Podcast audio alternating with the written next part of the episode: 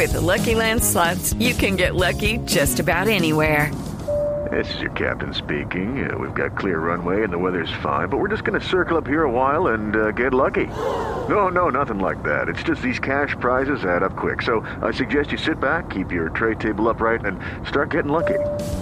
Play for free at LuckyLandSlots.com. Are you feeling lucky? No purchase necessary. Void where prohibited by law. 18 plus terms and conditions apply. See website for details.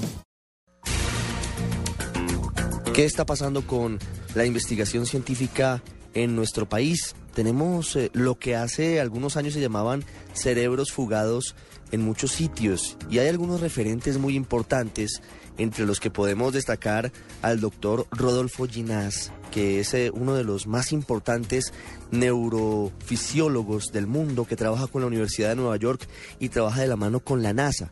Pero ¿qué pasa en nuestro país? Estamos dedicando el suficiente presupuesto, estamos haciendo los esfuerzos necesarios, estamos dando cobijo a los eh, científicos que salen todos los días en Colombia? ¿Cómo se está manejando este asunto? ¿Es una política de Estado? Hay muchas preguntas sobre esto que sin duda sería uno de los principales impulsores para que nuestro país efectivamente pudiera destacarse, pudiera llegar a un nivel por lo menos aspirando a ser un país desarrollado.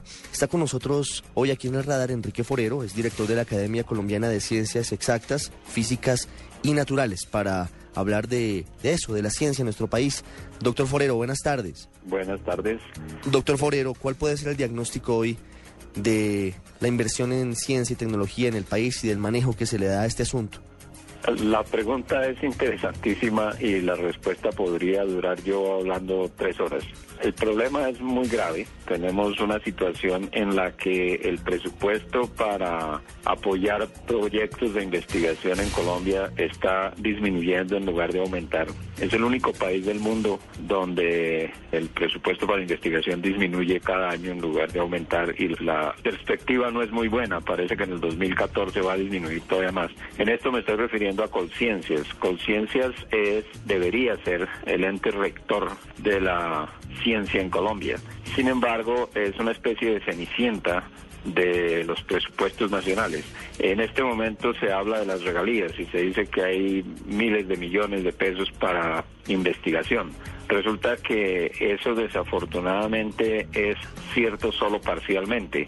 A medida que se le da dinero a conciencias, el presupuesto de conciencias está disminuyendo y el 70% del presupuesto se va para las becas doctorales. Muy importantes las becas doctorales, pero ¿qué hacemos preparando doctores si no tenemos dónde acogerlos? Si no tenemos los laboratorios, si no tenemos los centros de investigación, es imposible que las universidades absorban a todos los profesionales que están recibiendo título de doctor. Doctor Forero, ¿por qué en Colombia no hay la necesidad, por lo menos no se ve así desde el gobierno, de vincular directamente a las universidades en el desarrollo científico de una manera mucho más fuerte y mucho más intensa como pasa en otros países, en donde justamente los centros universitarios dan la respuesta a todos estos eh, inconvenientes, principalmente porque están haciendo desarrollo desde sus laboratorios y están eh, preparando a sus eh, estudiantes para que sean los científicos que los dirigen e impulsen ese renglón tan importante del conocimiento y de la actividad exactamente de un país. A mí me parece que el problema radica en que para el gobierno la ciencia y la tecnología no es prioritaria y la educación superior tampoco. Para el gobierno la educación superior es una carga más que una inversión. Hay que darle plata a las universidades públicas.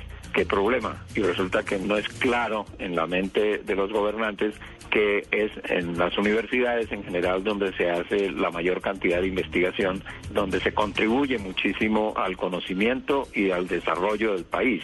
Y fíjese que usted en la introducción del programa habla de los cerebros fugados, de la gente que está afuera, que brilla en el exterior. Muchas de esas personas han sido preparadas en las universidades colombianas, tienen títulos colombianos y se van a otras partes y brillan. ¿Brillan por qué? Porque tienen una buena preparación, una buena una preparación que se les ha dado aquí.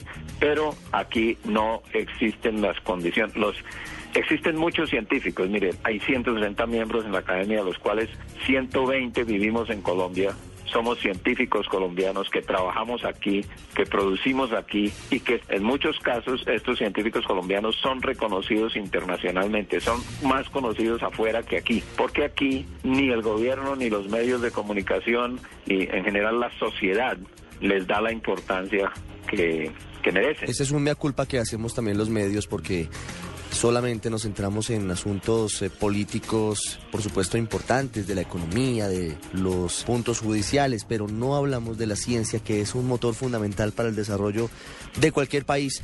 ¿Qué es lo que está pasando con conciencias, doctor Forero? Porque siempre lo hemos visto, como usted dice, rezagado en materia presupuestal, pero al menos enfocado en eh, conseguir avances en, en tecnología y en ciencia en Colombia y ahora se abren una cantidad de frentes de propia confrontación incluso con los científicos que están en la diáspora, que están fuera de Colombia, que son compatriotas y que se sienten maltratados por una serie de declaraciones que ha dado la nueva directora de, la entidad.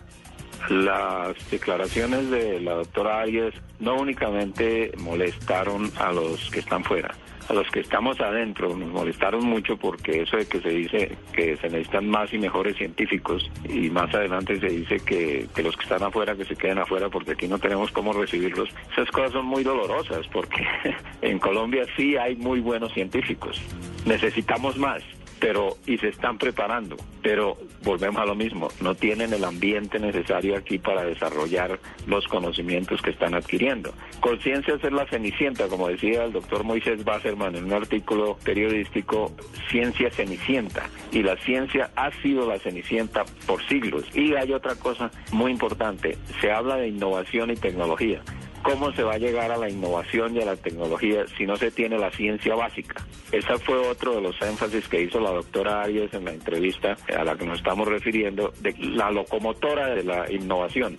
Si no hay ciencia básica, es muy difícil llegar a producir conocimiento suficiente para tener innovación y tecnología de punta. Y un país como Colombia que no invierte en investigación básica nunca va a llegar a los niveles de progreso que tienen países vecinos como el Brasil es que no tenemos sino que mirar a nuestro vecino. En el Brasil existe una política de Estado en ciencia, tecnología y educación superior desde hace muchos años y se continúa. Ayer me enteré que el mayor número de estudiantes extranjeros en el Brasil haciendo doctorados son colombianos.